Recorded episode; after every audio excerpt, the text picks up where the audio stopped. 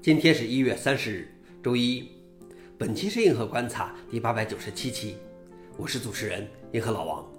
今天观察如下：第一条，甲骨文新的授权模式导致 Java 使用成本激增。甲骨文公司修改了 Oracle Java SE 订阅模式，在新的模式下，Java 将按照每个员工授权，而不是像旧模式允许的那样按照每个用户或每个处理器授权。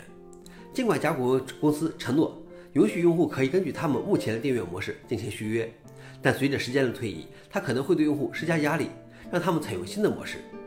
这种转变将惩罚那些花了多年时间尽量减少 Java 使用量的公司，因为他们发现无论他们使用多少 Java，都要按照员工收费。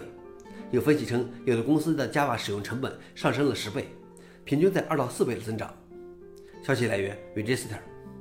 老王点评：是时候抛弃甲骨文的 Java 了。第二条是 GitHub 用户数突破一亿。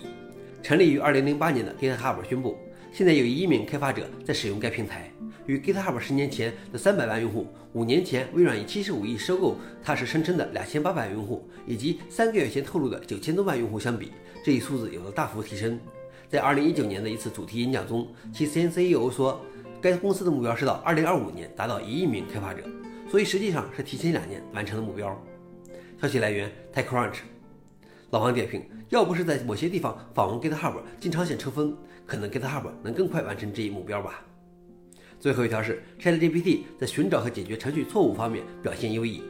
研究人员将四十段有错误的代码交给四个不同的代码修复系统：ChatGPT、Codex、Coconut 和标准 APR 自动程序修复。